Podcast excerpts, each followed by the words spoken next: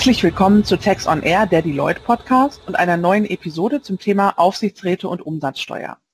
Hierzu darf ich heute mal aus dem Süden der Republik Lukas Hechel aus dem Münchner Büro als Gast begrüßen. Hallo Lukas. Hallo Inga. Lukas ist Senior Manager im Bereich Indirect Tax und berät Unternehmen aller Branchen zu allen möglichen Umsatzsteuerfragestellungen. Er ist viel im Bereich Retail und Automotive unterwegs, aber heute soll es um ein branchenübergreifendes Thema gehen, nämlich die Umsatzbesteuerung von Aufsichtsräten. Lukas, die Frage, ob die Vergütungen von Aufsichtsratsmitgliedern der Umsatzsteuer unterliegen, war ja in Deutschland lange eine Frage, die man für das Steuerrecht außergewöhnlich eindeutig mit Ja beantworten konnte. Ist das immer noch so oder was hat sich da getan? Da hat sich tatsächlich etwas getan. Und man kann die Frage leider heute nicht mehr ganz so klar mit Ja beantworten, wie das früher noch ging. Interessant. Ähm, ich meine aber, das war doch die Auffassung der deutschen Finanzverwaltung, oder? Genau. Und die deutsche Finanzverwaltung hat jetzt ihre Auffassung mit einem BMF-Schreiben vom 8. Juli 21 geändert. Kleiner Funfact am Rande. Das Schreiben trägt zwar das Datum vom 8. Juli, ist aber tatsächlich erst zehn Tage später über den allgemeinen Verteiler veröffentlicht worden.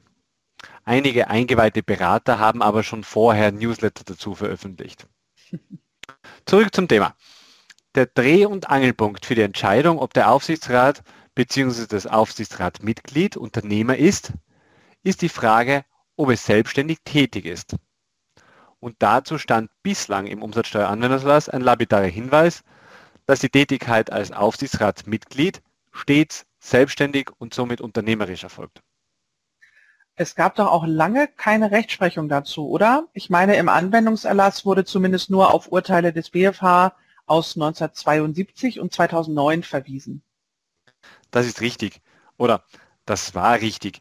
Bis 2019. Dann hat nämlich der EuGH mit seinem Urteil vom 13. Juni diesen Jahres in der Rechtssache IO den Stein ins Rollen gebracht. Das war ein niederländischer Fall und der EuGH hat entschieden, dass das Mitglied des Aufsichtsrats einer Stiftung eben nicht selbstständig tätig ist und seine Vergütung daher nicht der Umsatzsteuer unterliegt. War die Rechtslage denn in den Niederlanden vorher ähnlich wie in Deutschland? Ja, allerdings war es dort so, dass bis zum Jahr 2012 die niederländische Finanzverwaltung auch der Auffassung war, dass Aufsichtsräte keine Unternehmer sind und hat deshalb ihre Vergütung nicht der Umsatzsteuer unterworfen. Diese Auffassung war gerade mit Wirkung zum 1. Januar 2013 geändert worden und das Streitjahr war 2014. Also genau umgekehrt zur deutschen Rechtslage. Aber zurück zum Urteil. Wie hat der EuGH seine Auffassung denn begründet? Der EuGH hat sich den Fall von zwei Seiten angeschaut. Einmal hat er gefragt, ob ein Über- und Unterordnungsverhältnis besteht. Das heißt, ob das Aufsichtsratsmitglied eine Art Lohn erhält, ob es einen Arbeitsvertrag für diese Tätigkeit abgeschlossen hat oder ob ein sonstiges Rechtsverhältnis besteht, aufgrund dessen es weisungsgebunden ist. Wenn ich jetzt aber mal überlege, dass die Funktion eines Aufsichtsrats gerade die Überwachung der Geschäftsführung ist, würde ich spontan sagen, dass das wahrscheinlich verneint wurde, oder? Genau. Aber in einem zweiten Schritt hat der EuGH sich gefragt, ob der Aufsichtsrat seine Tätigkeit tatsächlich selbstständig ausübt.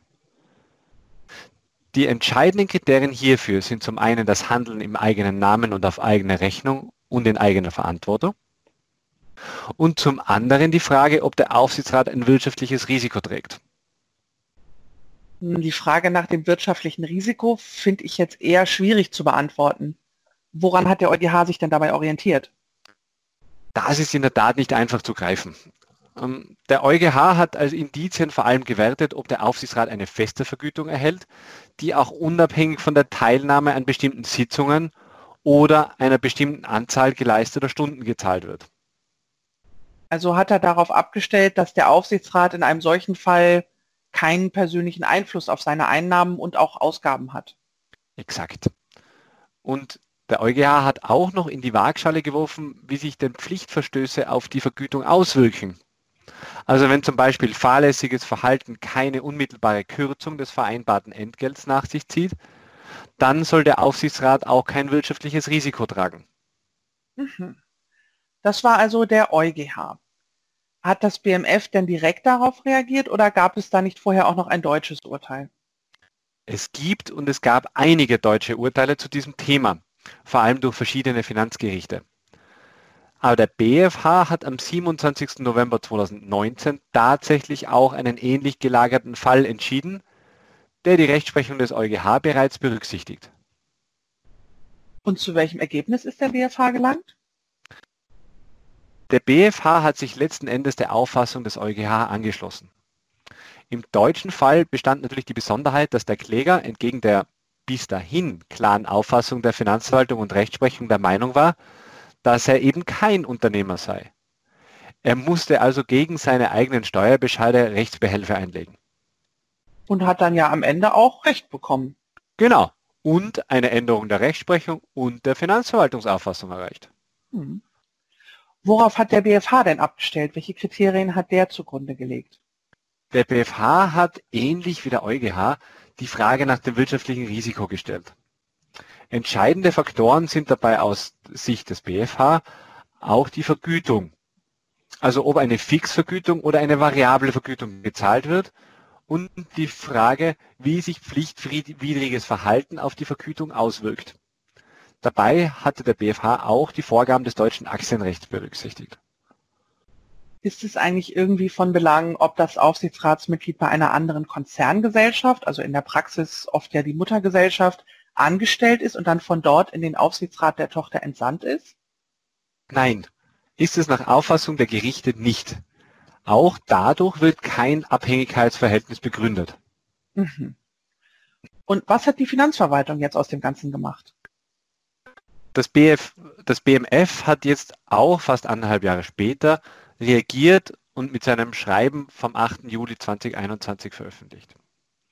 Damit ist der Umsatzsteueranwendungserlass so angepasst worden, dass jetzt nicht mehr einfach nur drinsteht, dass Aufsichtsräte selbstverständlich auch selbstständig tätig sind. Es wurde auch nochmal darauf hingewiesen, dass insoweit die Frage der Selbstständigkeit für einkommensteuerliche Zwecke und für umsatzsteuerliche Zwecke unterschiedlich zu beurteilen sind bzw. sein können. Ansonsten hat das BMF aber die Argumentation der Gerichte übernommen.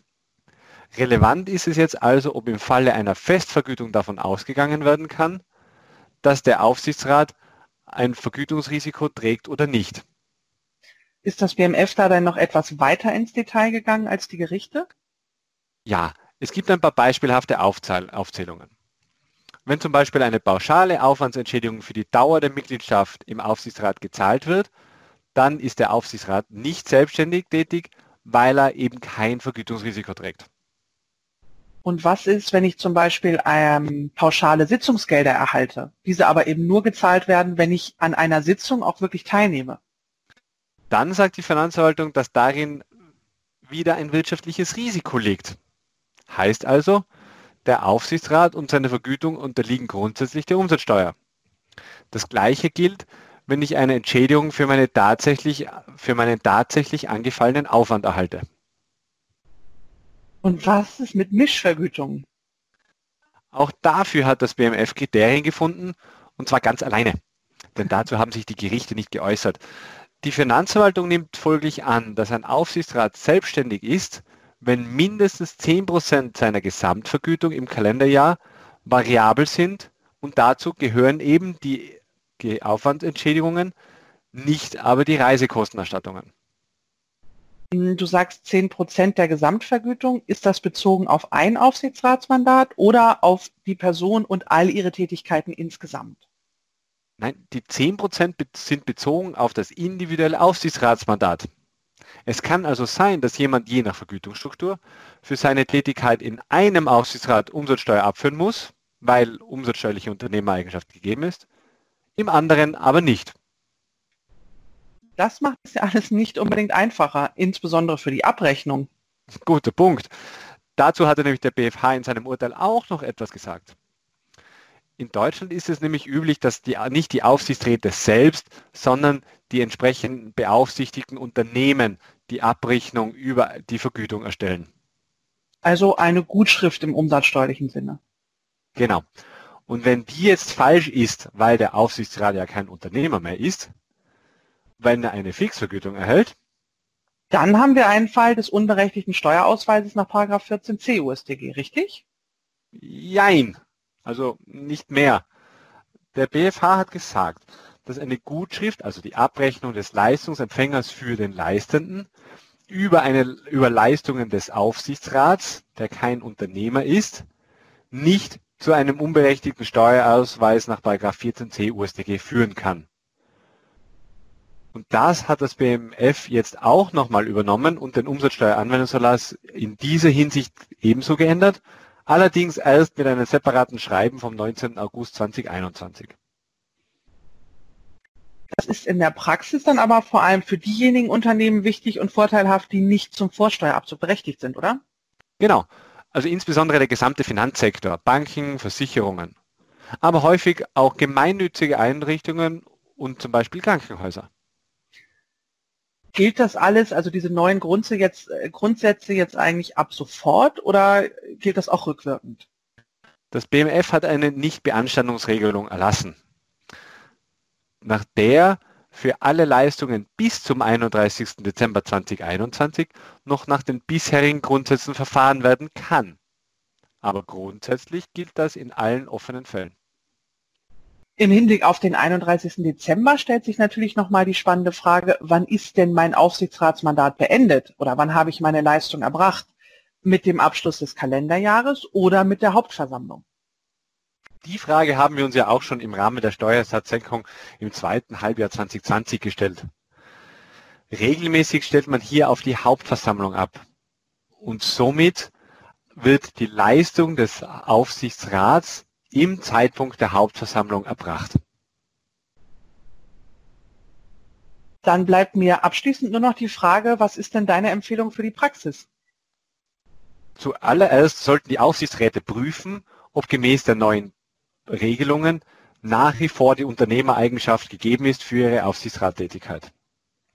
Im zweiten Schritt können unter, insbesondere Unternehmen, die nicht zum vollen Vorsteuerabzug berechtigt sind, überlegen, ob nicht, natürlich in enger Abstimmung mit dem Aufsichtsrat, die noch nicht festsetzungsfähigen Zeiträume geändert werden können und nunmehr die Tätigkeit anhand der neuen Praxis nicht unternehmerisch ausgeübt wird und somit ohne Umsatzsteuer abzurechnen ist. Dies würde natürlich nur klappen, wenn im Gutschriftsverfahren abgerechnet wird.